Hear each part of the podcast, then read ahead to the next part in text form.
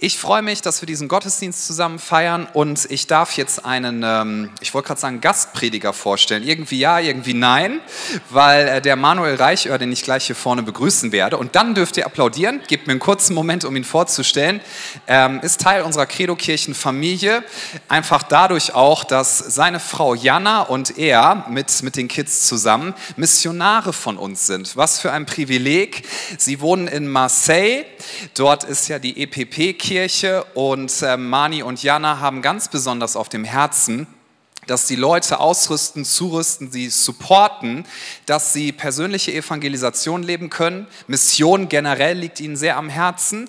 Und bei Mani finde ich immer wieder ganz besonders schön zu sehen, dass du sehr, sehr offen bist für den Heiligen Geist. Das schätze ich sehr an dir ähm, einfach weil du am Hören bist, was der Heilige Geist gerade tun möchte und äh, dadurch viel Kraft immer wieder durch dich fließt. Das finde ich richtig genial und ich freue mich sehr, dass du heute zum Predigen hier bist. Ja, ihr dürft jetzt zunächst einmal, ich weiß gar nicht, ob Jana noch hinten ist, gebt der Jana mal einen Applaus. Ich glaube, sie sitzt da irgendwo hinter der Scheibe. Genau. Also lernt auch lernt auch gerne die ganze Familie kennen. Sie waren heute Morgen am Campus in Elberfeld. Ich finde es richtig genial. Danke, dass ihr euch noch die Zeit nehmt, jetzt hier zu sein. Und jetzt äh, bitte ich nochmal um einen Applaus und dann darfst du direkt mit der Predigt loslegen. Manuel Reichöhr.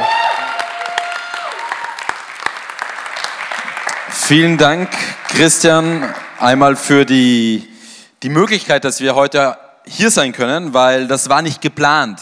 Das war sehr kurzfristig und ich habe mir gedacht, hey, ich schreibe Christian an. Ich habe ganz ehrlich nicht viel Hoffnung gehabt, ähm, dass das so kurzfristig möglich ist, weil ähm, ich von der Erfahrung ist es eher so in Deutschland, dass man Sachen sehr früh vorplant.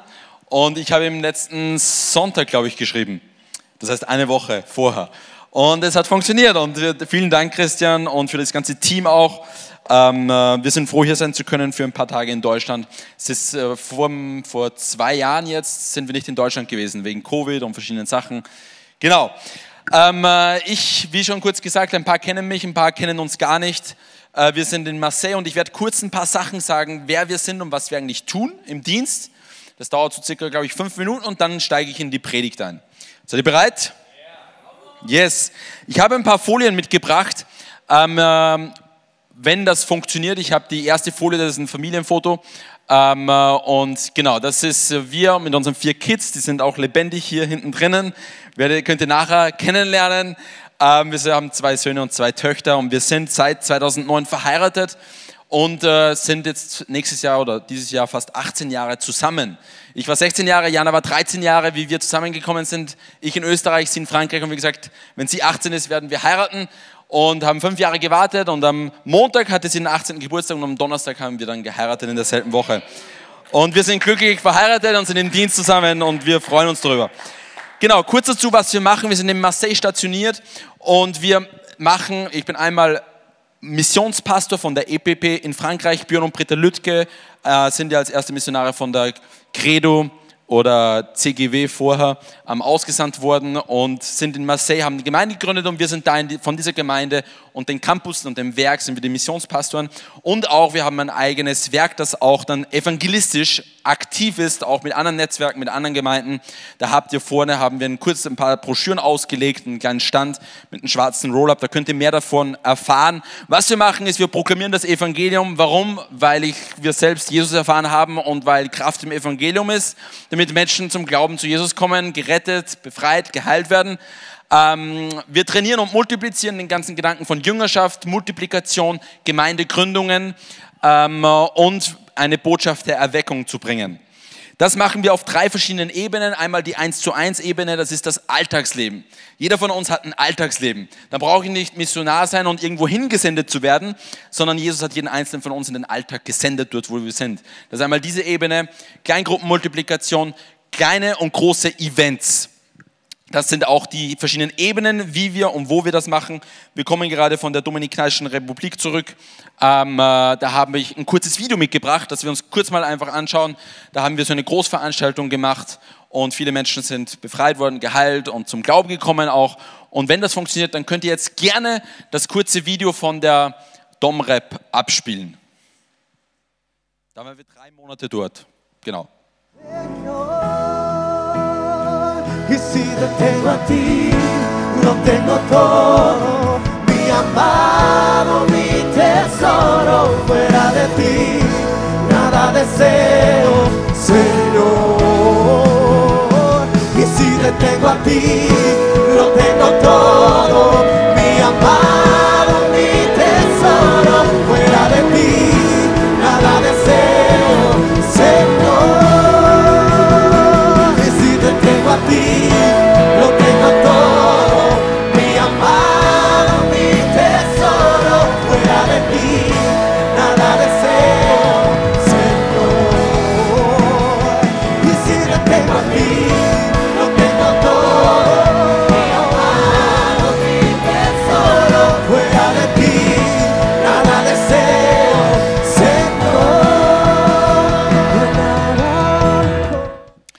Yes, da waren wir, sind gerade vor einem Monat zurückgekommen und äh, jetzt sind wir wieder in Marseille und äh, sind in Marseille und von Marseille aktiv. Diesen Sommer haben wir auch immer so ein Sommercamp, wo wir viele Leute haben, die kommen, trainiert werden für 1 zu 1 Evangelisation und Jüngerschaft und ähm, Urlaub haben und dann das praktisch auch anwenden. Da habe ich auch ein kurzes Video mit dabei, das können wir auch direkt mal abspielen vom Summer O.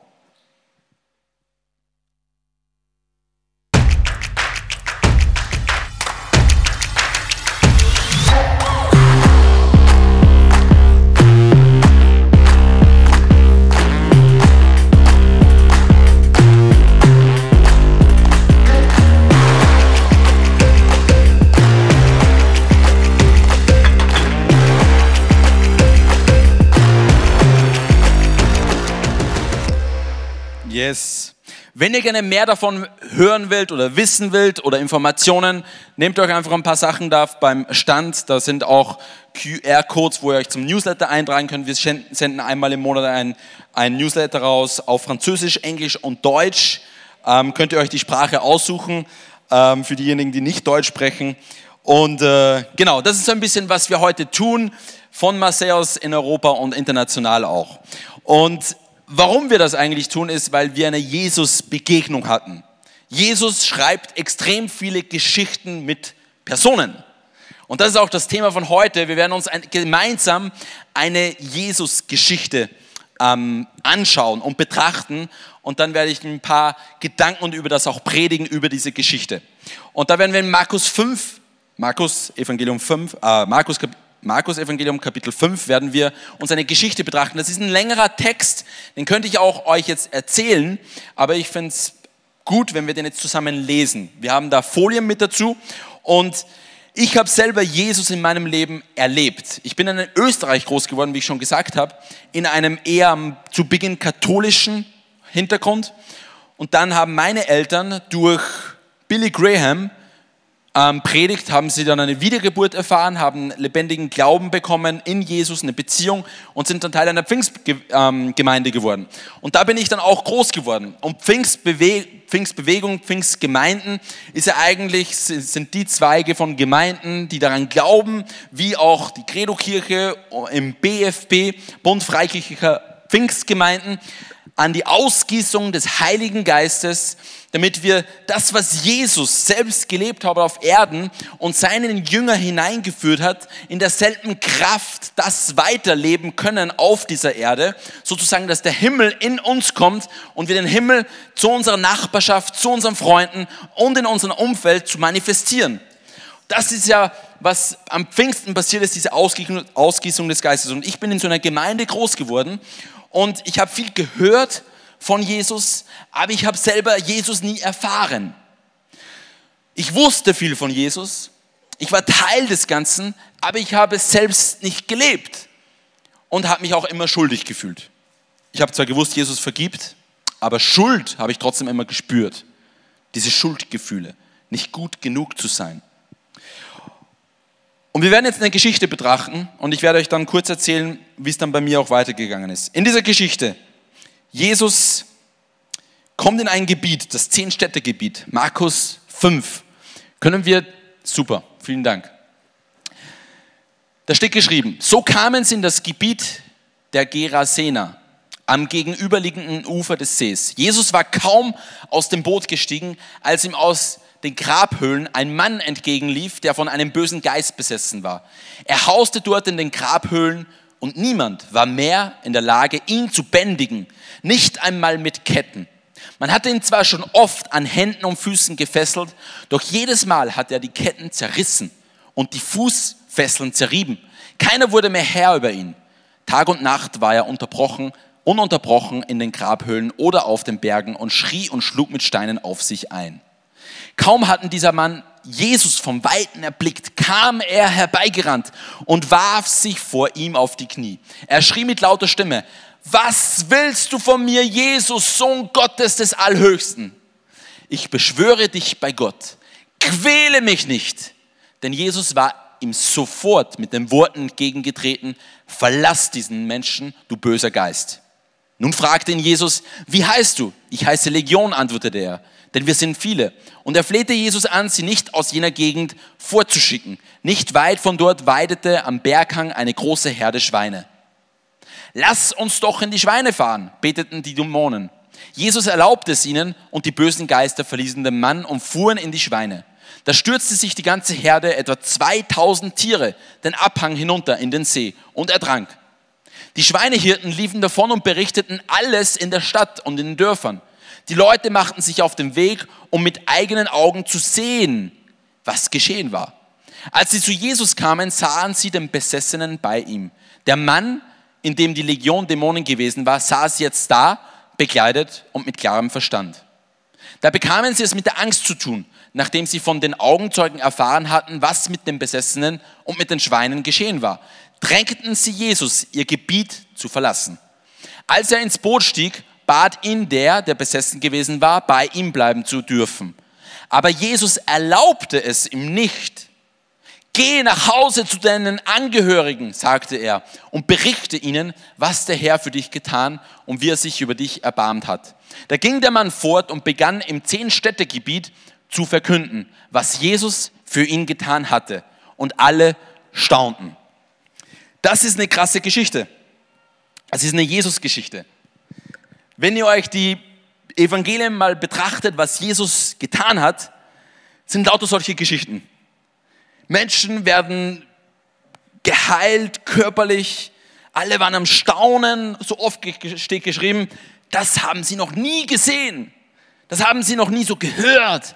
Der lehrt mit Autorität. Nicht so wie die Schriftgelehrten, die zwar viel wissen, aber das war anders. Und Jesus, egal wo er hinkam, er, er brachte Leben. Und das hat sich durch verschiedene Arten und Weisen manifestiert. Sie haben Jesus erfahren. Und Jesus sagte, wenn du mich gesehen hast, hast du den Vater gesehen. Er hat den Willen Gottes repräsentiert zu 100 Prozent auf Erden. Er war das Wort Gottes auf Erden. Und ich habe mit 16 Jahren meine erste Jesus-Erfahrung gehabt. Ich konnte viel von Jesus, hatte immer Schuldgefühle. Mit 16 Jahren in einer Lobpreiszeit in einem Campingplatz in Frankreich habe ich zum Weinen angefangen und ich weinte wie ein Kind zwei Stunden lang. Ich wusste nicht warum. Ich fühlte mich nicht gut genug. Das habe ich mich vorher auch nie gefühlt. Aber ich fühlte eine bedingungslose Liebe in mir. Und ich habe gesagt, das, was ich hier erfahren habe, ich will, dass andere Menschen das auch erfahren. Das müssen die auch erfahren. Das kann ich nicht für mich behalten. Und ein paar Jahre später, drei Jahre später, hat dann jemand für mich gebetet und während die Person für mich gebetet hat, spürte ich auf einmal etwas in meinem Bauch und das ist irgendwie hochgekommen und auf einmal musste ich mich wie übergeben und ich musste sehr, sehr, sehr laut schreien. Und ich wollte das eigentlich nicht.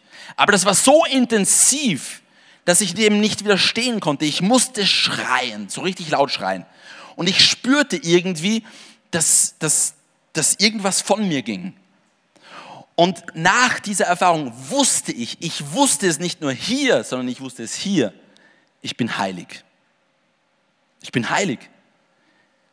Nicht, weil ich perfekt bin. Nicht, weil ich bestimmte Dinge tue. Und ich war immer mit diesem Perfektionismus. Du musst mehr Performance bringen in der Schule, in der Familie, in egal wo. Du musst besser sein. Gib mehr, um Anerkennung zu finden. Und da hat sich das geändert. Ich wusste, ich bin heilig, weil Jesus für mich am Kreuz gestorben ist. Und jetzt muss ich nicht Dinge tun, um heilig zu werden, sondern ich will sie tun. Weil ich bin heilig, ich will ein heiliges Leben leben. Ich will, dass die Menschen sehen, dass, dass in mir ist was anderes. Ich bin was anderes. Ich bin eine neue Person. Ich kann nicht so leben wie vorher. Ich will es, nicht ich muss es. Und das ist ein großer Unterschied. Und das hat mein Leben verändert. Bis heute. Meine Identität. Es ist von hier, hier reingekommen. Und mein Leben hat sich praktisch verändert. Und das ist das, was Jesus tun möchte. Das hat er mit diesem Mann getan. Der war bekannt als der, der im Grab lebt. Angekettet.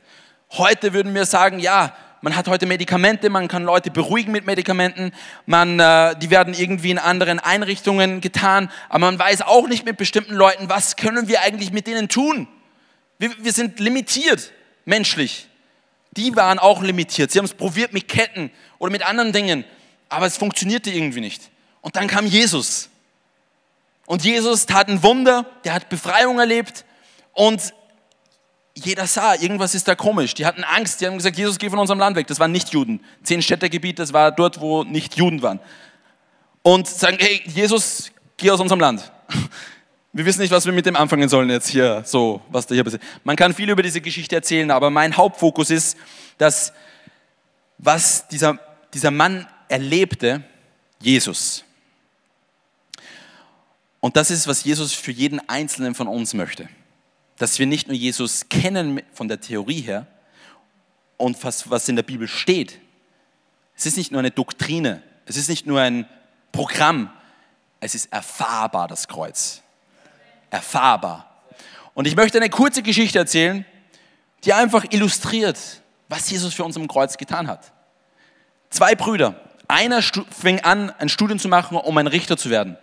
Der andere wurde ein Krimineller. Und eines Tages tat der Kriminelle etwas und wurde vors Gericht geholt. Kam er in den Richtersaal rein und sah, dass der Richter sein Vater ist. Also sein Vater, sein Bruder ist. Und er dachte sich, yes, der Richter ist mein Bruder, ich bin gerettet. Und dann wurde die Situation angeschaut und der Richter kam zu dem Moment, wo er das Urteil ansagte. Er sagte, mein Herr, Sie haben was getan für das, was Sie getan haben, laut dem Gesetz Todesstrafe. Was? Du bist mein Bruder, ich muss, ich muss sterben? Und er verstand überhaupt nicht, was gerade abging. Und dann führten sie ihn in die, in die Zelle vom Gefängnis, um den Tag der Hinrichtung zu warten. Und am Tag vor der Hinrichtung geht auf einmal die, die Zellentür auf und sein Bruder steht vor der Tür. Er sagt, mein Bruder, lass uns, lass uns das Gewand wechseln. So erkennen sie dich nicht. Und der Kriminelle dachte sich, das ist eine gute Idee. Dann kann ich probieren, aus dem Gefängnis zu flüchten. Dann wechseln sie ihre Gewänder und er probiert es, aus dem Gefängnis zu flüchten. Und er hatte Erfolg. Sie hatten ihn wirklich nicht erkannt. Die Soldaten, die, die, die Wache haben ihn nicht erkannt.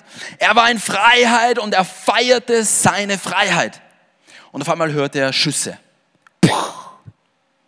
Er dachte sich, ist jemand anders auch hingerichtet worden an dem Tag, wo ich hingerichtet werden hätte sollen? Jetzt klettert er auf den Baum, um zu sehen, was innerhalb des, des Gefängnisses, der Mauern vorgeht. Und dann in der Höhe auf einmal sieht er, dass sein Bruder blutüberströmt am Boden liegt. Und er, nein, mein Bruder, was machst du hier? Warum? Und er beginnt zu weinen und zu weinen. Und er läuft zum Haus seines Bruders, um zu sehen, ist es wirklich sein Bruder. Und die Tür ist offen und er geht in das Wohnzimmer und auf dem Wohnzimmer sieht er einen Brief. Und dann lest er den Brief. Da steht geschrieben, mein Bruder, du weißt, dass ich ein Richter bin. Und es gibt ein Gesetz ich muss gerecht sein. Auch wenn du mein Bruder bist, ich kann nicht einfach ein Auge zumachen. Ich muss nach diesem Gesetz handeln, um gerecht zu sein und nicht korrupt. Darum musstest du sterben für das, was du getan hast. Auf der anderen Seite bist du mein Bruder und ich liebe dich. Ich liebe dich. Darum habe ich deinen Platz genommen. Und jetzt bist du in Freiheit. Die Polizei sucht dich nicht mehr. Du kannst ein neues Leben leben. Du kannst, niemand sucht dich. Es ist, alles ist bezahlt. lebe ein neues Leben. Aber ich bitte dich, bitte, bitte, änder dein Leben. Wenn du dein Leben nicht änderst, dann bin ich für nichts gestorben. Gott ist ein Richter. Das wollen wir heute nicht so unbedingt oft hören in unserer Gesellschaft, wo der Mensch Herr ist. Ich entscheide, wer ich bin und wann ich bin und was ich will und wo ich will und Individualismus. Gott ist Herr. Gott ist Richter. Das ist eine Realität. Und er hat ein Gesetz. Und das ist heilig. Gott ist heilig. Die Bibel sagt, das können wir uns schwer vorstellen. Die Bibel sagt, dass wenn ein Mensch vor Gott steht, stirbt er. Weil er seine sündhafte Natur zum Vorschein kommt, weil er heilig ist, er ist perfekt. Es gibt bei Gott keine, kein Stück von Bosheit. Und das ist Gott, das ist sein Wesen. Und er ist ein Richter und er hat sein Gesetz. Und jeder Mensch hat sein Gesetz verstoßen. Und er muss richten, um gerecht zu sein. Auf der anderen Seite ist er unser Schöpfer und er liebt uns so sehr. Und er will nicht, dass wir verloren sind. Darum ist er in Jesus auf die Erde gekommen. Er ist Mensch geworden. Jesus war gehorsam. Er hat nichts getan, um den Tod zu verdienen. Aber er hat deinen und meinen Platz im Kreuz eingenommen, um unsere Schuld zu bezahlen. Er ist gerichtet worden für etwas, was er nie getan hat. Damit wir heute die Möglichkeit haben, frei von unserem Gefängnis zu sein. Nicht mehr gefangen zu sein, von welchen Dingen? Das können verschiedene Dinge sein. Sünde führt uns in Gefangenschaft. Gefangen von Wut, gefangen von Eifersucht, gefangen von Dingen, die ich online schaue, was ich eigentlich nicht schauen möchte. Gefangen von Abhängigkeiten. Es gibt so viele Dinge, von denen wir gefangen sein können hier drinnen. Hier ist dieses Gefängnis, von dem Jesus am Kreuz bezahlt hat, damit wir frei von diesem Gefängnis sein können. Frei, dass wir nicht mehr Sklaven der Sünde sind, wie die Bibel sagt, sondern entscheiden können. Ich kann entscheiden, das Gute zu tun. Ich bin nicht mehr ein Gefangener, sondern ein Freier. Dafür ist Jesus am Kreuz gestorben. Was soll ich jetzt tun? Änder dein Leben. Das ist Buße. Umkehr. Ohne Umkehr kann Jesus für mich nichts tun. Mein Leben zu verändern, sonst ist er für nichts gestorben. Umzukehren. Ich kann es kennen, ich kann es wissen. Aber wenn dieses Wissen und das Kennen nicht mein Leben beeinflusst und ich mich Gott hingebe, umkehre zu ihm, dann ist das alles passiert. Historischer Fakt, den ich vielleicht einstimme, aber der, dem ich keine Autorität in meinem Leben gebe. Umzukehren und Jesus zu folgen. Und wenn man das tut, dann erfahren wir, wie Jesus uns frei macht. Und ich habe es erlebt, dieser Mann hat es erlebt, durch eine krasse Art und Weise. Und ich habe ein Bild hier mit dabei von einem Markt in Guadeloupe. Wir haben Zweierteams losgeschickt in diesen Markt, um Menschen zu dienen, Menschen zu lieben, für sie zu beten, damit sie diese Freiheit empfangen. Und dann haben wir, habe ich einen Typen gesehen, der ist auf dem Fahrrad gesessen und ich ging zu ihm und sage, hey, ich glaube an Jesus, kann ich für dich beten? Und er sagt, ja, ich bin krank. Ich habe deine Freunde gesehen, die haben für, mit meinem Freund dort geredet im Markt und ich wollte eigentlich zu denen hingehen, aber ich hatte Angst, zu denen hinzugehen. Und dann sage ich, okay, was ist los? Was hast du für eine Krankheit? Und er sagt, ich bin so bipolar. Ich habe wie zwei Persönlichkeiten. Sage ich, okay.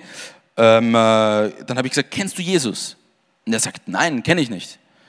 Dann sage ich, kann ich dir seine Geschichte erzählen? Er sagt, nein. Dann sage ich, warum? Dann sagt er, ich weiß auch nicht, ich kenne den Jesus nicht, aber ich spüre, dass wenn du mir diese Geschichte erzählst, dass sich meine Persönlichkeit ändern wird. Und ich will sie nicht. Ich will nicht, dass sich das ändert jetzt. Dann wusste ich es, okay, es hat was mit geistlichen Dingen zu tun. Wie es gibt Dämonen, es gibt böse Geister, die uns in, in Sünde gefangen halten. Und dann habe ich gesagt, okay, sage ich, kennst du den Teufel? Und er sagt, ja klar, der ist immer da. Sobald du was willst, ist er da, sagt er. Ähm, sage ich, okay, was hast du mit ihm gemacht? Sagt er, vor drei Jahren habe ich mit ihm einen Pakt geschlossen. Und jetzt habe ich immer Angst und das und das und das. Dann habe ich probiert, ihm zu erklären, dass Jesus stärker ist. Aber es hat nicht viel geholfen zu reden. Da habe ich gemerkt, okay, wir müssen beten. Sag ich, lass uns beten. Sagt er, ja, bitte bete. Dann, um es kurz zu machen, nach 20 Minuten, ich habe zum Beten angefangen, habe Autorität eingenommen im Namen von Jesus, dass es egal, was für ein Pakt geschlossen worden ist und habe dem Teufel geboten zu gehen aus ihm. Und er ist nach einer Zeit ist auf, vom Fahrrad runtergefallen und ist dann nach einer Zeit wieder aufgestanden und sagt, ich, ich, ich spüre so viel Friede, ich spüre so viel Friede, ich fühle mich so leicht, ich fühle mich so gut, ich habe mich noch nie in meinem Leben so gefühlt. Und dann hat er gesagt, wie du zum Beten angefangen hast, ist wie ein Feuer in meinen Körper gekommen, das immer heißer geworden ist. Es ist so richtig heiß geworden, hat er gesagt. Und auf einmal hat es angefangen, wie ich Krämpfe in meinem Fuß hatte, die haben sich zum Bewegen angefangen. Und das ist immer intensiver geworden, diese, diese, diese, diese Krämpfe und die sich bewegt haben und dieses, diese Hitze. Und irgendwie spürte ich dann, wie wenn ein Gewicht meinen Körper verlassen hat, immer und immer wieder. Und dann hat, ist auf einmal Friede gekommen und Leichtigkeit und ich fühle mich auf einmal so gut. Dann sage ich zu ihm, okay, kann ich dir jetzt die Geschichte von Jesus erzählen? Er sagt, ja, bitte. Dann haben wir uns eine Stunde hingesetzt, haben uns was zum Trinken gekauft, habe ich ihm das Evangelium erklärt. Und dann ganz am Ende sagt er, weißt du was, dieser Jesus ist schon richtig kraftvoll. Das ist das, warum Jesus auf die Erde gekommen ist. Dass du und ich frei von Gefangenschaft werden. Das ist das, warum er am Kreuz bezahlt hat. Damit wir frei von Sünden sind, damit wir ein Gefäß seiner Herrlichkeit hier auf Erden werden durch den Heiligen Geist und damit andere Menschen diese Freiheit wieder empfangen. Durch uns. Ist das nicht genial? Dieser Mann, der das erlebt hat, er hat selber erlebt, sagt Jesus, kann ich mit, dich, mit dir kommen? Ich will mit dir kommen. Und das Erste, was Jesus sagt, ist nein. Das haben wir kurz hier gelesen auf der nächsten Bibelstelle hier. Sagt, er kann nicht mit dir kommen und er sagt nein. Und er sagt, gehe zu deinen Angehörigen und erzähle ihnen, was Gott für dich getan hat.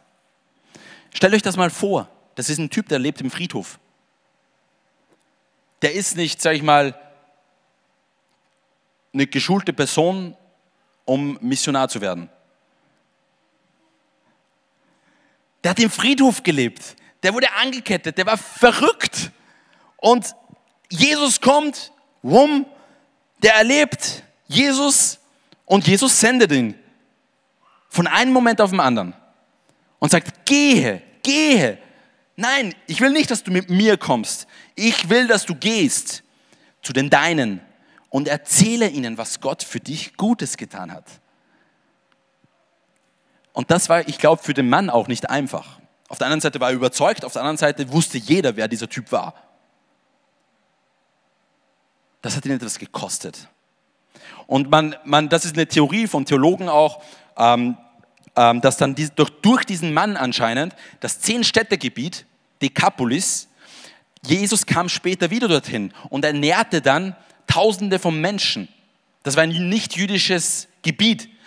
Warum kamen so viele Menschen zu Jesus, um ihn zu hören? Eine Theorie besteht, dass weil dieser Mann erzählt hat in dem Zehn-Städte-Gebiet, was Jesus für ihn getan hat. Wenn du Jesus erfahren hast, Jesus sagt, gehe und erzähle deinen Angehörigen, deinen, egal wo du bist, deinem Alltag, was Gott für dich Guteste getan hat. Aber ich sage euch, es kostet etwas. Es kostet etwas. Es kostet dich dein, deine Sicherheit, es kostet dich alles. Und Jesus sagt, wenn du mein Jünger sein möchtest, sagt er, dann musst du dein Kreuz auf dich nehmen. Es, er sagt, haben eine andere Bibelstelle, wo er sagt, es, wenn du probierst, dein Leben zu behalten und gewinnen, dann wirst du es verlieren. Aber wenn du es für mich verlierst, dann wirst du das Leben gewinnen. Und das ist ein Paradox. Jesus zu folgen bedeutet nicht nur einmal ein Übergabegebet zu sprechen und dann Teil der Gemeinde zu sein. Natürlich, das ist ein Teil davon. Aber ein Jünger zu sein bedeutet, Jesus zu folgen. Bedeutet, Jesus ist mein Herr. Bedeutet, Jesus ist mein Retter. Bedeutet, ich bin Jesus auch gehorsam. Nicht, weil ich es muss, weil ich es will. Ich will es. Er hat sein Leben hingelegt für mich. Das ist eine Art und Weise, Jesus, ich danke dir so sehr. Ich lege mein Leben hin. Ich tue, was du willst und nicht, was ich will.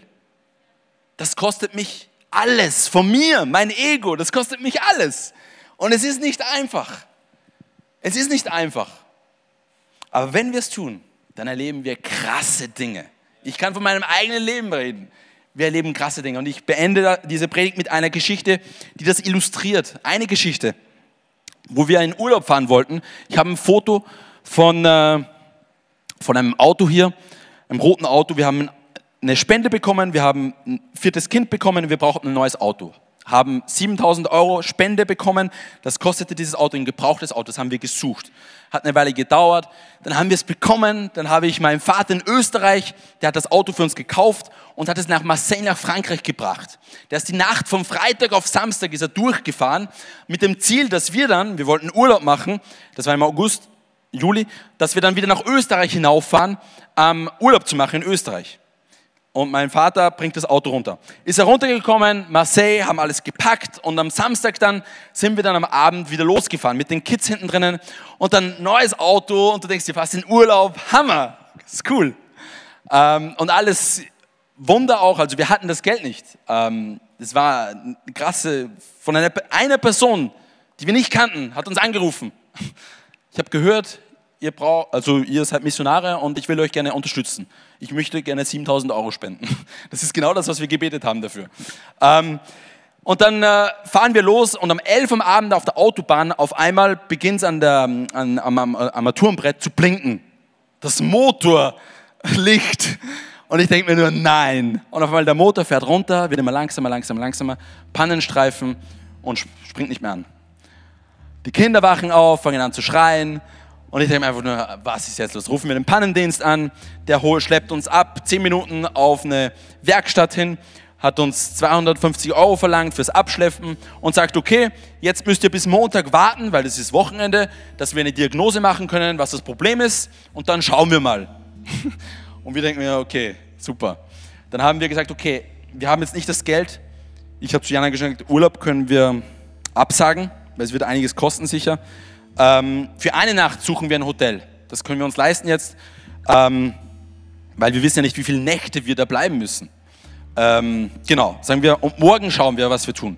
Haben wir ein Hotel gefunden, haben übernachtet. Nächsten Tag in der Früh ruft mich mein Bruder an, Simon, und der sagt, hey, ich war mit ein paar Leuten in Israel, da habe ich jemanden kennengelernt, die wohnen dort in der Umgebung. Vielleicht können die euch irgendwie helfen. Ich kannte die nicht. Ist komisch, Leute anzurufen, die du noch kennst. Und ja, und ich rufe an und sage, habe die Situation erklärt und sie sagen, hey, kommt zu uns, wir haben ein großes Haus, überhaupt kein Problem und alles klar. Dachten wir uns, okay, super, vielen Dank, Herr. Ähm, und dann kommen wir zu denen, der holt uns mit dem Auto ab und auf dem Weg im Auto haben wir ein bisschen über was wir machen, Dienst und mit Jesus und was wir leben und alles geredet. Und er sagt so, das ist aber schon krass. Und sage ich, was? Dann sagt er, gestern Abend haben wir mit meiner Frau gebetet, dass Gott uns aus unserer Komfortzone rausreißt. Und heute früh, am Sonntag, ruft ein Unbekannter mich an. Und jetzt erzählst du mir diese ganzen Sachen hier, was Jesus so machen kann. Und dann sage ich, ja, das ist interessant. Ich sage zu ihnen, ich glaube, Gott hat irgendwas vorbereitet hier. Ähm, dann kommen wir zu dem Haus und dann ich habe ein Bild vom Haus mit einem ähm, am fetten Swimmingpool im Rhonetal von Frankreich. Eine große Villa schon richtig. Und wir kommen dahin und denken uns einfach nur, wow, das ist, äh, das ist ein guter Zwischenstopp. Und wir dachten einfach nur, okay, was hat Gott hier geplant? Und dann fangen wir an, mit der Familie zu reden. Der hatte einen Sohn und der Sohn war verlobt. Und die Verlobte war auch da. Und wir lernen uns kennen und reden über alles. Und dann sagen die beiden, Verlobten, die wollen im August heiraten und sagen, seit einer Woche fasten wir. Seit einer Woche fasten wir, um unsere, um unsere Ehe Gott zu widmen.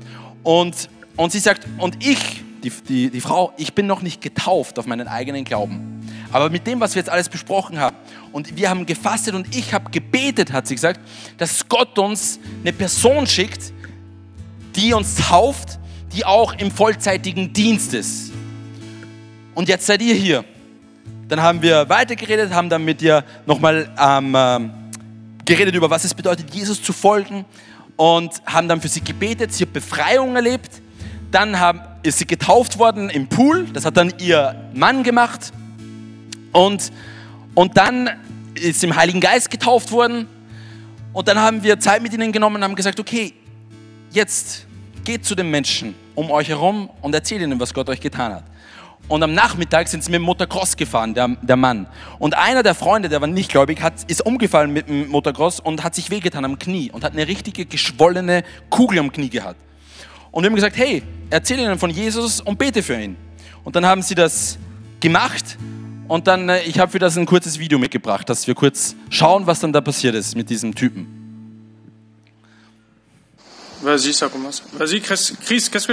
Also was hast du, was war hier? da? Ich hatte eine Kugel hier auf dem Knie, der hat einen Joint in der Hand. Und jetzt sagt er, ich konnte das Knie nicht abbiegen und jetzt, tu à. Ah und du konntest nicht gehen. Nein. Und jetzt maintenant geht er, hüpft Et maintenant, tu sautes sur ta jambe. Et quand on arrivait tout à l'heure, tu n'arrivais même pas à la poser. und wie wir vorher gekommen sind, konntest du nicht mal drauf essaye, stehen. de, essaye de remarcher à peu près comme tu marchais. Genre juste un, So ist er vorher gegangen. ouais, un truc comme ça, mais genre c'était c'était hard. Et maintenant, tu peux sauter dessus. Und jetzt kannst du drauf springen. Yes. Und das war Sonntag. Sonntag in der Früh sind wir angekommen. Das ist Sonntag passiert. Taufe, dieser Typ. Montag Diagnose, Injektor wechseln, 600, 800 Euro haben sie verlangt. Haben gesagt, okay, wir zahlen das. Fünf Minuten später ruft mich jemand an, die wussten nicht, dass wir das Problem hatten. Hey, wir hatten am Herzen, können wir euch 500 Euro überweisen? Ja, gerne legt wieder auf. Fünf Minuten später rufen sie wieder an, sagen, wir spürten irgendwie, wir wollen euch nochmal 500 Euro überweisen. Ja, super. Dann Mittwoch waren die Reparaturen fertig und Mittwoch sind wir dann wieder nach Österreich aufgebrochen. Wir haben alles bezahlt und haben eine ganze Familie mit deren Freunden, sind mit dem Leben Jesus impact, also beeinflusst worden, befreit worden, Leben verändert worden. Aber am Anfang war es, unser Auto ist kaputt um elf Abend und die Kinder schreien hinten, im, im, im, nicht im Kofferraum. Jesus folgen kostet etwas. Das war nicht angenehm. Ich erzähle das jetzt so als Geschichte, ja. Aber es ist nicht einfach. Es ist immer verbunden mit, ich lege meinen Willen hin. Lass uns zusammen aufstehen. Wenn du heute hier bist und dass Jesus noch nie in deinem eigenen Leben Du bist noch nie umgekehrt. Wenn du heute hier bist und Jesus das erste Mal in deinem Leben, sag ich mal, sagen möchtest, ich möchte umkehren, ich möchte ein Leben mit dir leben, Jesus. Ich kenne dich nicht wirklich, aber heute bin ich hier und ich möchte umkehren, das erste Mal in meinem Leben und möchte dir folgen, Jesus.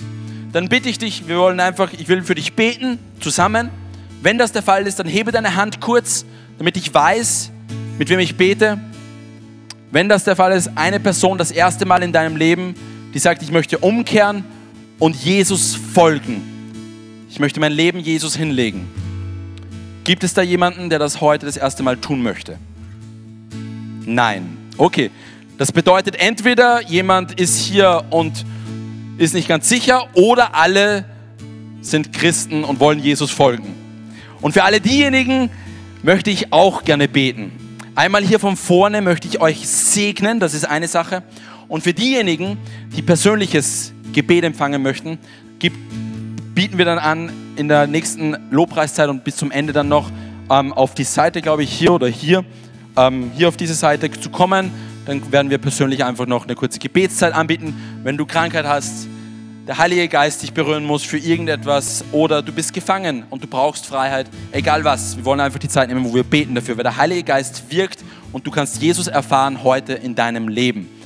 Und ich ermutige dich, das ist nicht nur ein Gebet, sondern dann liegt es an dir, zu den Deinen zu gehen und ihnen zu erzählen, was Gott für dich Gutes getan hat, so wie es Jesus bei dieser Person getan hat. Lass uns unsere Augen schließen. Ich kenne euer Leben nicht, aber Jesus kennt sie. Und er hat jeden Einzelnen einen Ort gesetzt und ein Umfeld gesetzt, wo er strahlen möchte. Und er sendet dich. Egal wie du dich fühlst. Und ich bete für das jetzt. Im Namen von Jesus bete ich, Heiliger Geist, dass du jetzt in uns einen, eine gewisse Not empfachst, die uns nicht zufrieden lässt. Wie Paulus es ausdrückt. Wenn ich es nicht tun würde, dann werde ich wie verdammt sein. Ich, ich fühle mich nicht gut. Es geht nicht anders. Heiliger Geist, dieses Verlangen kommt von dir. Das können wir nicht erzeugen. Das können wir nicht provozieren, sondern es ist ein Wollen. Du erzeugst, Jesus, in uns das Können und das Wollen. Und ich bete, Heiliger Geist, dass durch das Wort, das gesprochen wurde, dass du dieses Verlangen, dieses Feuer, dieses Brennen, diese Leidenschaft, das, was ich empfangen habe, möchte ich weitergeben zu meinen Mitmenschen. Empfachst und dass du Träume schenkst, dass du Visionen gibst im Namen von Jesus. Und ich gebiete auch jeder Lüge, die der Teufel eingeflossen hat, dass ich nicht würdig bin, dass ich es nicht kann. Das stimmt eigentlich ja alles. Darum hat uns ja Jesus vergeben und uns erfüllt mit seinem Geist, dass wir in unserer Schwäche stark sind. Und ich bete, dass jede Hürde und jede Furcht zu gehen hat im Namen von Jesus. Und ich segne jeden Einzelnen im Namen von Jesus. Amen. Amen. Wenn du jetzt persönliches Gebet haben möchtest, dann fühl dich frei, jetzt nach vorne zu kommen. Hier gibt es auch noch Beter, die auch mitbeten. Und nimm das an.